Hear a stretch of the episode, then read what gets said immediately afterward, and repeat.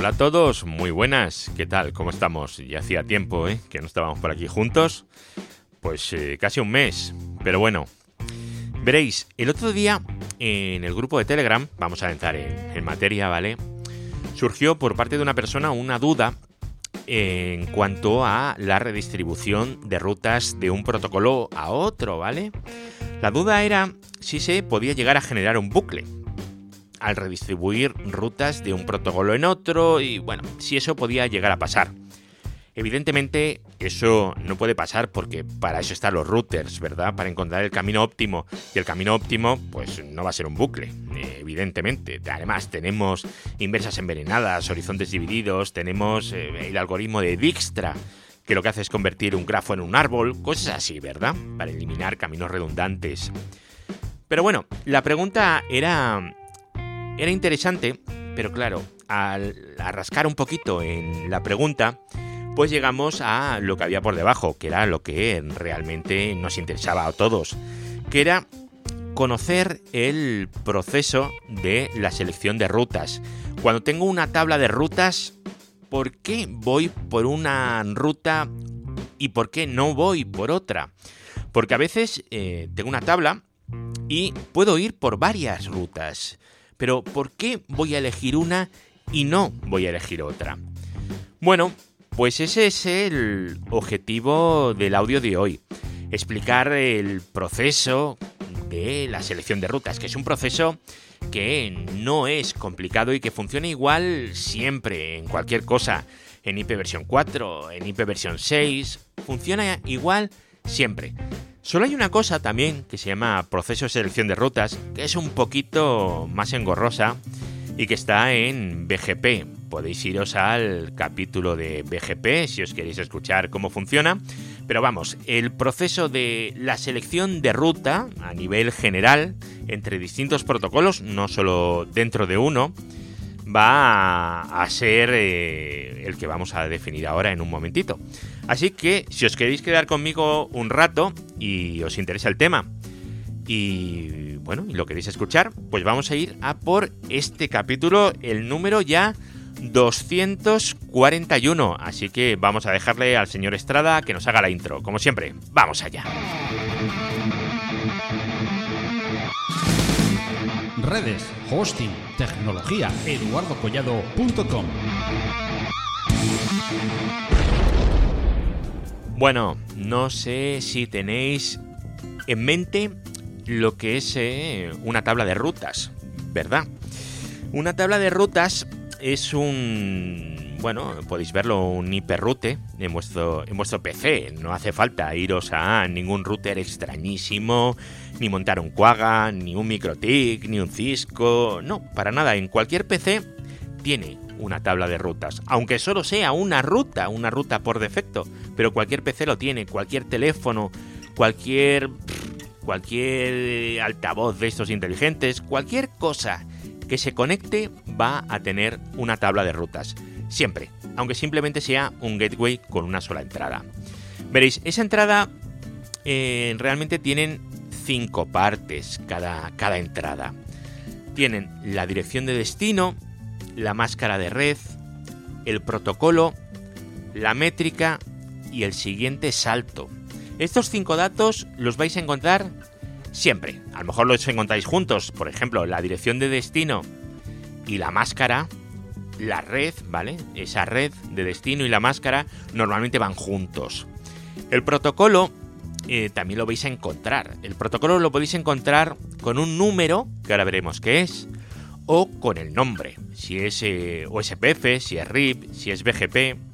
Pero ojo, que también pueden ser rutas estáticas, eh, puede ser una ruta directamente conectada, ¿vale? Ahora os cuento un poquito qué es eh, cada cosa, pero podéis encontrar muchas opciones.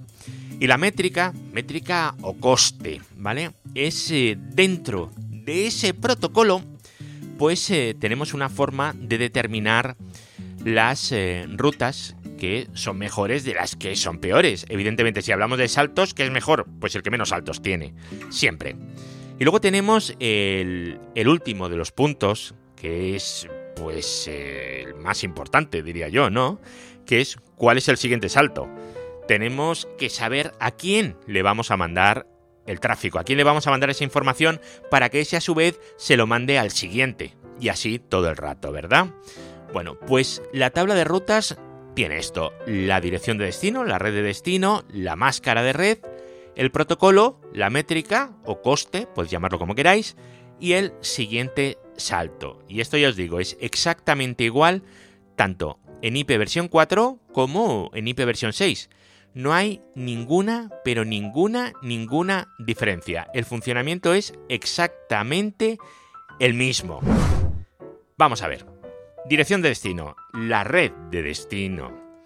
Es eh, la ruta, es la dirección que identifica la red. Va a ser la dirección de red, no la del host. Ojo, la de red.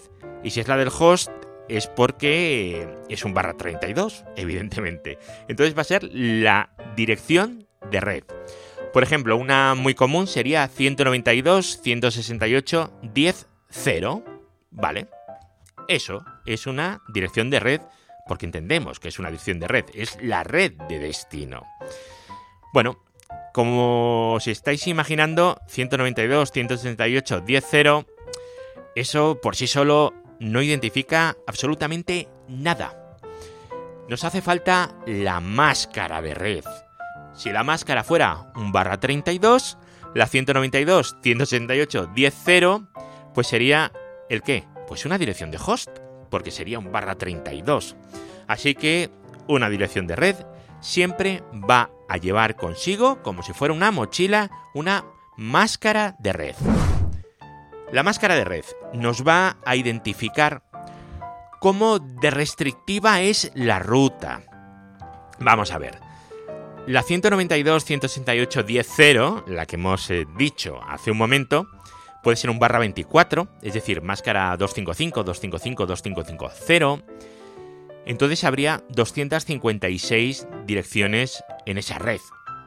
Puede ser un barra 25, que serían 128 direcciones en esa red, desde la 0 hasta la 127, ¿verdad? Podría incluso ser un barra 26, un barra 27 o un barra 14. Podría ser cualquier cosa. Entonces, em, a nosotros lo que nos interesa es la más específica, es decir, barra 27 es mayor que barra 26, ¿verdad?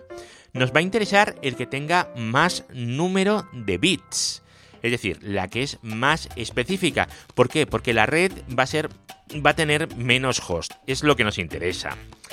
Eh, vamos a ver eh, un ejemplo, ¿vale? Tenemos eh, la dirección de destino 198, 192, 168, 10, 0. Y lo tenemos con máscara 24, que va a un salto, a la 10, 10, 10, 1. Lo tenemos también esa ruta, otra ruta distinta que es a la misma dirección, a la 192, 198, 10, 0, pero con máscara 25, que va a la 10, 10, 10, 2. Y también tenemos otra con máscara 26, que va a la 10, 10, 10, 3.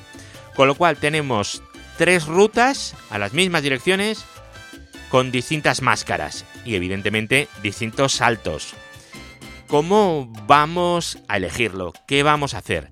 Pues la primera decisión la vamos a tomar en función de lo restrictiva que sea la ruta, es decir, de la máscara. La máscara, ¿vale? Siempre vamos a elegir la máscara más grande, la que tiene más bits. Si queremos ir a la 192, 168, 10.4, esto nos va a entrar dentro de la 192, 168, 10.0 barra 24. Sí. Dentro de la 10.0 barra 25, también. Y de la 10.0 barra 26, que son 64 hosts, 64 direcciones, perdón, pues también. ¿Con cuál nos vamos a quedar? Pues con la más restrictiva. ¿Y cuál va a ser la más restrictiva? La barra 26. Esa es la más restrictiva. ¿Y cuál va a ser el siguiente salto que vamos a elegir? Pues el siguiente salto para esa ruta va a ser el salto que nos da la ruta que nos dice que para ir a la 192, 168, 10.0 barra 26, ese es el siguiente salto, la 10.10, 10.3 en nuestro caso. No vamos a elegir el de la barra 24 ni el de la barra 25 porque el de la barra 26 es el más restrictivo. Esto es fundamental, ¿vale? Primero de todo, la ruta más restrictiva, la que tenga la ruta más larga, ¿vale? Si quisiéramos ir a la 192, 168, 1066, ¿qué pasaría? Pues que el barra 26, que son de la 0 a la 63, pues ya no está ahí. Entonces solo podríamos elegir entre el barra 25 y el barra 24. ¿Cuál elegiríamos? Pues el barra 25. Y si quisiéramos ir a la 192, 138, 10, yo qué sé, la 140, pues ahí iríamos por el barra 24. ¿Por qué? Porque el barra 25 llegaría hasta el 127, 140 estaría fuera, el barra 26 llegaría hasta el 63, estaríamos fuera y solo nos quedaría el barra 24. Con lo cual, aquí, aunque parezca que tenéis tres, eh, tres rutas iguales, son rutas diferentes. Y en el caso que un destino esté dentro de las tres posibles redes, de las tres posibles rutas, elegiremos siempre el que tenga la máscara más grande, la máscara más restrictiva. ¿Vale? Esto yo creo que queda claro. Vamos a lo que es el protocolo. En el caso de que tengamos eh, la misma ruta con la misma máscara aprendida por dos protocolos diferentes, ¿cuál vamos a elegir? Pues bueno, pues mirad, cada protocolo mm, tiene lo que se llama una distancia administrativa. Entonces todos hemos aprendido que una mm, ruta directamente conectada pues tiene una distancia de 0, una ruta estática de 1, en RIP 120, OSPF son 110, bueno, y así, ¿vale? ISIS es 115, y BGP, si es eh, IBGP son 200 y si es EBGP son 20. Pero esto es así porque Cisco empezó a usarlo así, pero no por otra cosa. De hecho, vosotros podéis poner la distancia administrativa que queráis al protocolo que queráis, ¿vale? Esto es totalmente modificable. De hecho, en Huawei funcionan diferente. En Huawei, por ejemplo, una ruta por OSPF va a tener una distancia administrativa de 10 y una ruta estática de 60. Con lo cual, si tú le pones una ruta estática a un router Huawei y utiliza una distancia administrativa de 60 y la misma ruta la ha aprendido por OSPF, va a elegir el router Huawei la de OSPF y el de Cisco va a elegir la ruta estática. Así que mucho cuidado con qué equipos estáis trabajando. Ya os digo, lo estándar es eh, cómo funcionan las distancias administrativas en Cisco. No porque sean mejores o peores, sino porque fueron las primeras. Y al menos en mi caso, yo siempre pienso que si yo pongo una ruta estática y no le indico la distancia administrativa, pues por defecto va a ser uno, va a ser preferible porque yo la he puesto a fuego. Yo no quiero que OSPF me la cambie. Luego si también tenéis una cosa en Cisco o en cualquier otro fabricante, o en vuestro PC, ¿eh? Ojo, no hace falta irse a ningún router, ¿vale? Yo es que hablo de routers, pues porque, bueno, pues porque es con lo que trabajo más, ¿vale? Pero también sirve para PCs, en un Linux, en un Windows, lo que queráis. Si vosotros definís una ruta de último recurso, es decir, una ruta que solo funcione si se me ha caído todo el routing y todo se ha ido a pique. Entonces le pondremos una distancia administrativa de 255. Es decir, lo peor. Lo peor, lo que no vamos a elegir nunca. ¿Vale? Pues eso es lo que vamos a poner nosotros. Una distancia administrativa de 255. En Huawei, por ejemplo, IBGP y, EBGP tienen una distancia de 255. Bueno, es su decisión, ¿vale? Así que, ¿por qué? Porque siempre van a elegir routing interno. Pero lo que pasa es que IBGP y EBGP lo tratan igual. Es un poco distinto el caso de Huawei, ¿vale?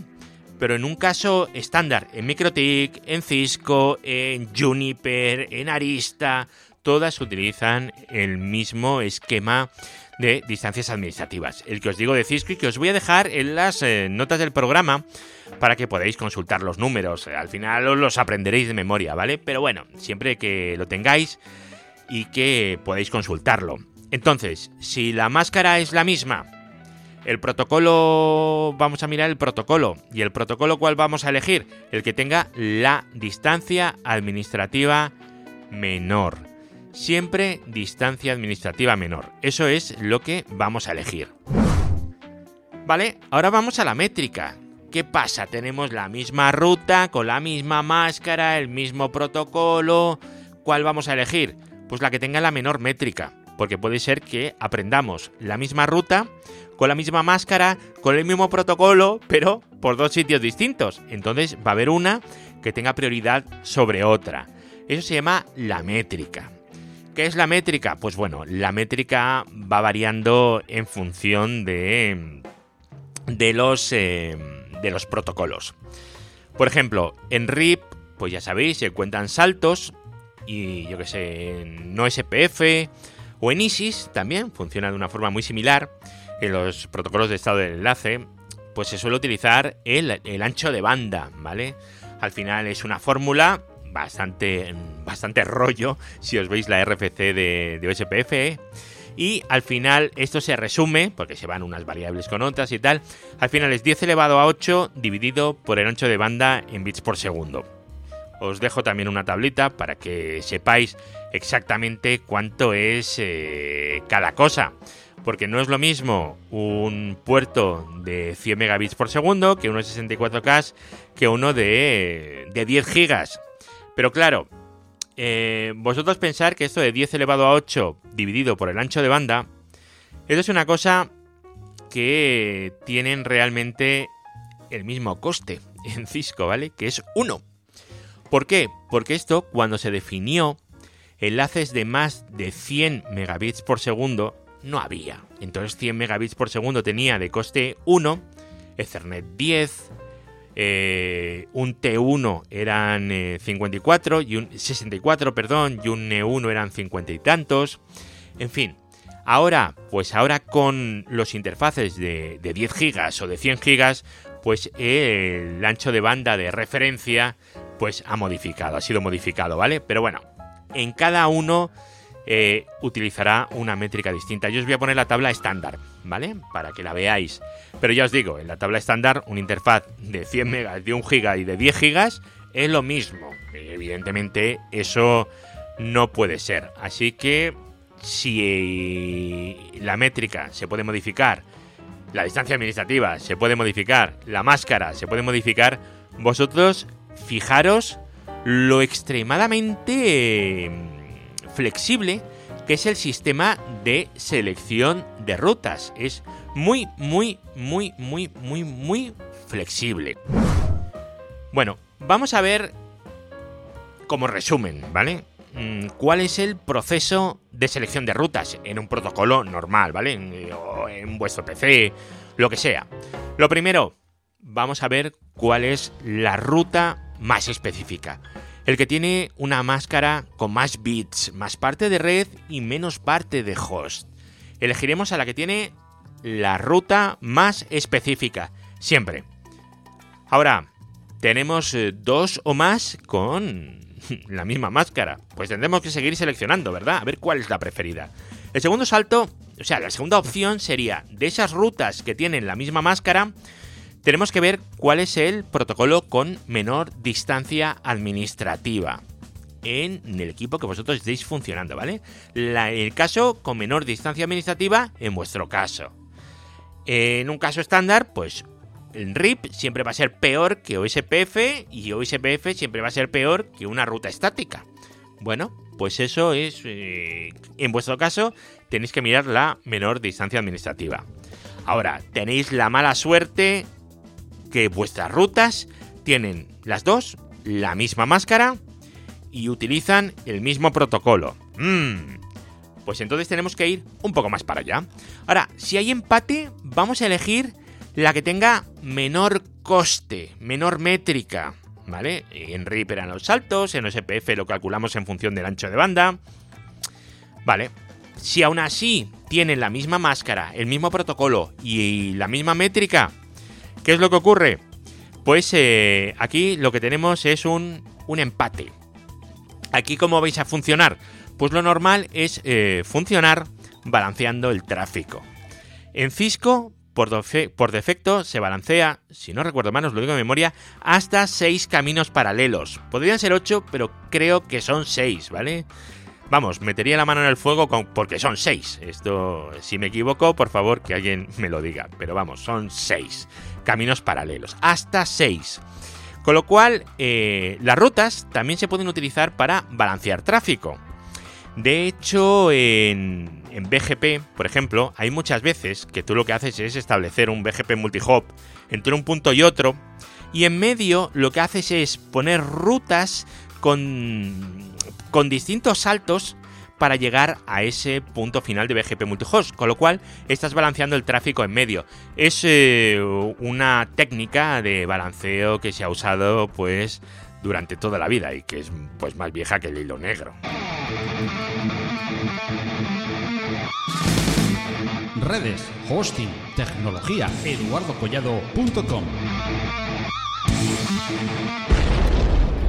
Bueno, pues hasta aquí el programa de hoy, este programa número 241, en el que hemos hablado de la selección de rutas, cómo elegir una ruta u otra. Ya sabéis que hay un canal de Telegram, un grupo de Telegram, todo eso lo sabéis, en eduardocollado.com, vais al lado derecho y por ahí lo buscáis. Soy Collado en Twitter. Y bueno, ahí también tenéis porque he hecho, estoy haciendo de vez en cuando algún vídeo que subo a, YouTube o incluso a Twitch. Y bueno, y luego intento pues colaborar con todo el que se deja, evidentemente. Así que espero que os lo hayáis pasado bien, que nos podamos escuchar en otro capítulo más adelante. Daros las gracias y hasta la próxima. Chao.